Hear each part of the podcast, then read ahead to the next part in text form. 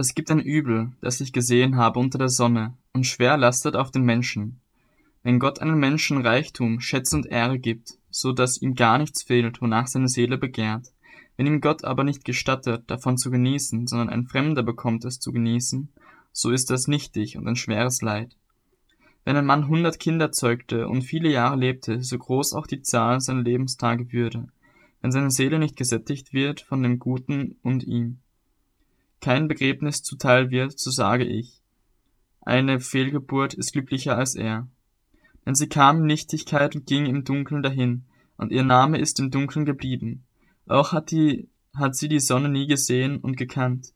Ihr ist wohler als jenem. Und wenn er auch zweitausend Jahre lebte und dabei nichts Gutes sehe, geht denn nicht alles dahin an denselben Ort? Alle Arbeit des Menschen ist für seinen Mund, die Seele aber wird nicht gesättigt. Denn was hat die, der Weise vor dem Toren voraus, was der Demütige, der weiß, wie man von, vor den Lebenden wandeln soll. Besser das, was wir mit den Augen anschauen, als das, wonach die Seele umherschweift. Auch das ist nichtig und haschen nach Wind. Was immer entstanden ist, längst wurde es mit Namen genannt, und es ist bekannt, was ein Mensch ist. Er kann nicht rechten mit dem, der mächtiger ist als er. Denn wenn er auch viele Worte macht, so sind sie doch ganz nichtig. Was hat der Mensch davon? Denn wer weiß, was für den Menschen gut ist im Leben während der gezählten Tage seines nichtigen Lebens, die er wie ein Schatten verbringt. Wer will dem Menschen sagen, was nach ihm sein wird unter der Sonne?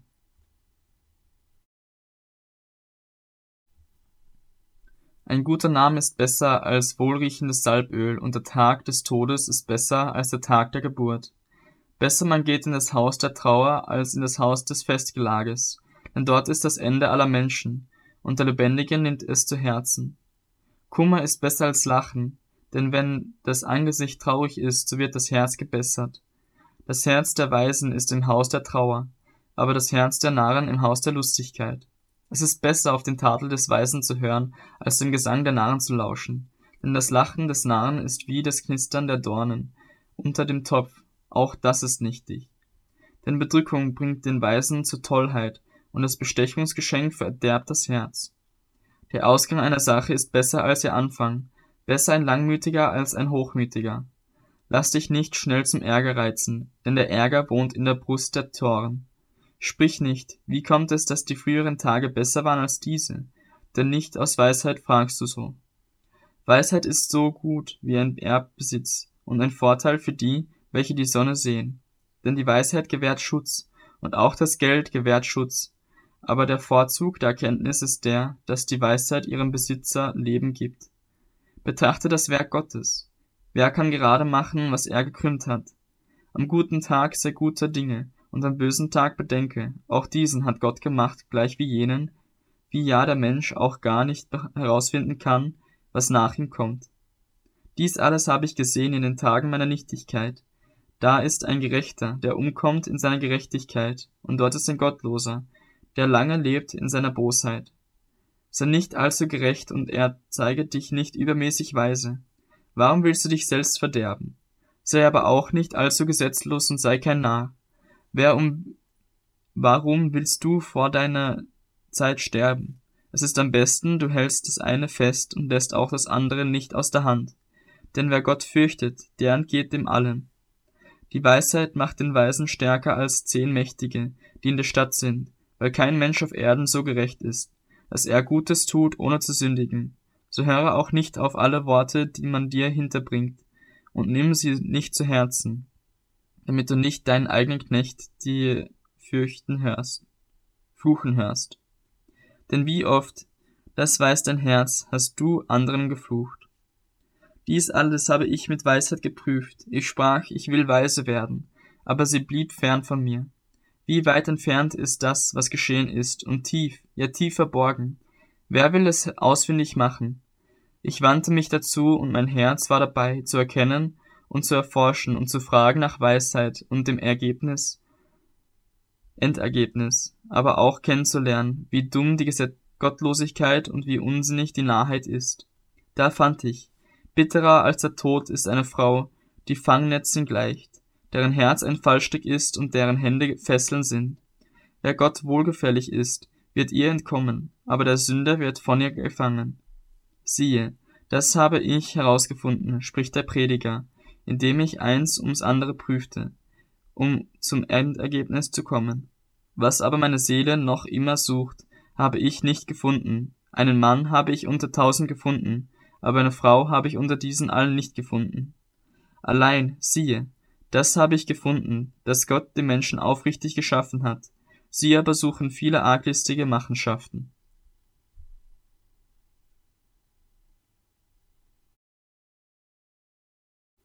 Wer ist wie der Weise, und wer versteht die Deutung der Worte? Die Weisheit eines Menschen erleuchtet sein Angesicht, und die Härte seiner Gesichtszüge wird verwandelt. Ich sage, befolge den Befehl des Königs, und zwar wegen des vor Gott geleisteten Eides. Lass dich nicht von seinem Angesicht verscheuchen und vertritt keine schlechte Sache. Denn er tut alles, was er will, denn das Wort des Königs ist mächtig, und wer darf zu ihm sagen, was machst du? Wer das Gebot bewahrt, der will nichts von einer bösen Sache wissen, und das Herz des Weisen weiß um Zeit und Gericht. Denn für jedes Vorhaben gibt es eine Zeit und ein Gericht, denn das Böse des Menschen lastet schwer auf ihm. Denn er weiß nicht, was geschehen wird, und wer sagt ihm, wie es geschehen wird? Kein Mensch hat Macht über den Wind, dass er den Wind zurückhalten könnte. So gebietet auch keiner über den Tag des Todes. Auch gibt es im Krieg keine Entlassung und der Frevel rettet den nicht, der ihn verübt. Dies alles habe ich gesehen und mein Herz all dem Treiben gewidmet, das geschieht unter der Sonne, in einer Zeit, da ein Mensch über den anderen herrscht, zu seinem Schaden. Ich sah dann auch, wie Gottlose begraben wurden und zur Ruhe eingingen, während solche, die recht gehandelt hatten, den heiligen Ort verlassen mussten und vergessen wurden in der Stadt. Auch das ist nichtig weil der Richterspruch über die böse Tat nicht rasch vollzogen wird, darum ist das Herz der Menschenkinder davon erfüllt, Böses zu tun. Wenn auch ein Sünder hundertmal Böses tut und lange lebt, so weiß ich doch, dass es denen gut gehen wird, die Gott fürchten, die sich scheuen vor sein Angesicht.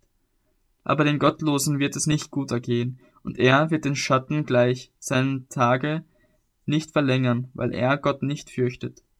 Es ist eine Nichtigkeit, die auf Erden geschieht, dass es Gerechte gibt, denen es nach dem Tun der Gottlosen ergeht, und der Gottlose, denen es nach dem Tun der Gerechten ergeht.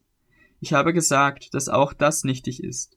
Darum habe ich die Freude gepriesen, weil es für den Menschen nichts Besseres gibt unter der Sonne, als zu essen und zu trinken und fröhlich zu sein, dass ihn das geleiten soll bei seiner Mühe, alle Tage seines Lebens, die Gott ihm gibt unter der Sonne.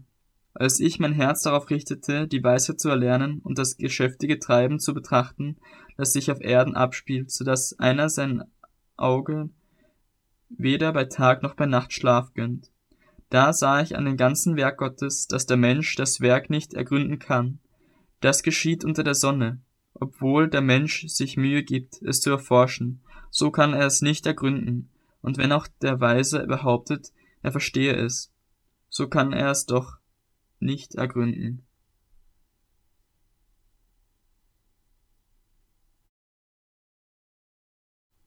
Dies alles habe ich mir zu Herzen genommen, und dies habe ich zu erkennen gesucht, dass die Gerechten und die Weisen und ihre Werke in der Hand Gottes sind. Der Mensch weiß weder um Liebe noch um Hass im Voraus. Es liegt alles verborgen von ihnen. Alles geschieht gleicherweise allen. Es kann dem Gerechten dasselbe begegnen wie dem Gottlosen, dem Guten und Reinen wie dem Unreinen, dem, der Opfer darbringt, wie dem, der keine Opfer darbringt, dem Guten wie dem Sünder, dem, der schwört, wie dem, der sich vor dem Eid fürchtet. Das ist das Schlimme bei allem, was unter der Sonne geschieht, dass allen dasselbe begegnet. Daher wird auch das Herz der Menschen voll Bosheit und Tollheit, ist in ihrem Herzen ihr Leben lang, und danach geht es zu den Toten. Denn für jeden, der noch zu den Lebenden gehört, gibt es Hoffnung, denn ein lebendiger Hund ist besser daran als ein toter Löwe. Denn die Lebendigen wissen, dass sie sterben müssen, aber die Toten wissen gar nichts, und es wird ihnen auch keine Belohnung mehr zuteil, denn man denkt nicht mehr an sie. Ihre Liebe und ihr Hass, wie auch ihr Eifer, sind längst vergangen, und sie haben auf ewig keinen Anteil mehr an allem, was unter der Sonne geschieht. So geh nun hin, iss mit Freunden, dein Brot und trinke deinen Wein mit fröhlichem Herzen, denn Gott hat dein Tun längst gebilligt. Lass deine Kleider alle Zeit weiß sein und lass das Öl nicht fehlen auf deinem Haupt. Genieße das Leben mit der Frau, die du liebst, alle Tage deines nichtigen Lebens, das er dir unter der Sonne gegeben hat, alle deine nichtigen Tage hindurch, denn das ist dein Anteil in diesem Leben und in der Mühe, womit du dich abmühst unter der Sonne. Alles, was deine Hand zu tun vorfindet, das tue mit deiner ganzen Kraft, denn im Totenreich, in das du gehst, gibt es kein Wirken mehr und keinen Planen, keine Wissenschaft und keine Weisheit. Und ich wandte mich um und sah unter der Sonne, dass nicht die Schnellen den Wettlauf gewinnen, noch die Starken die Schlacht, dass nicht die Weisen das Brot erlangen, auch nicht die Verständigen den Reichtum, noch die Erfahrenen Gunst, denn sie sind alle von Zeit und Umständen abhängig. Denn auch der Mensch kennt seine Zeit nicht, so wenig wie die Fische, die mit dem tödlichen Netz gefangen werden, und wie die Vögel, die man mit Schlingen fängt. Gleich diesen werden auch die Menschenkinder gefangen zur Zeit des Unheils, wenn es plötzlich über sie kommt. Auch das habe ich als Weisheit angesehen unter der Sonne, und sie schien mir groß. Gegen eine kleine Stadt, in der wenig Männer waren, kam ein großer König und belagerte sie und baute große Belagerungstürme gegen sie. Da fand sich in derselben Stadt ein armer, aber weiser Mann, der rettete die Stadt durch seine Weisheit, und doch gedachte kein Mensch an diesen armen Mann. Da sprach ich, Weisheit ist besser als Stärke, aber die Weisheit des Armen ist verachtet, und man hört nicht auf seine Worte. Die Worte der Weisen, die man in Ruhe hört, sind besser als das Schreien eines Herrschers unter den Narren. Weisheit ist besser als Kriegsgerät, aber ein einziger Sünder verdirbt viel Gutes.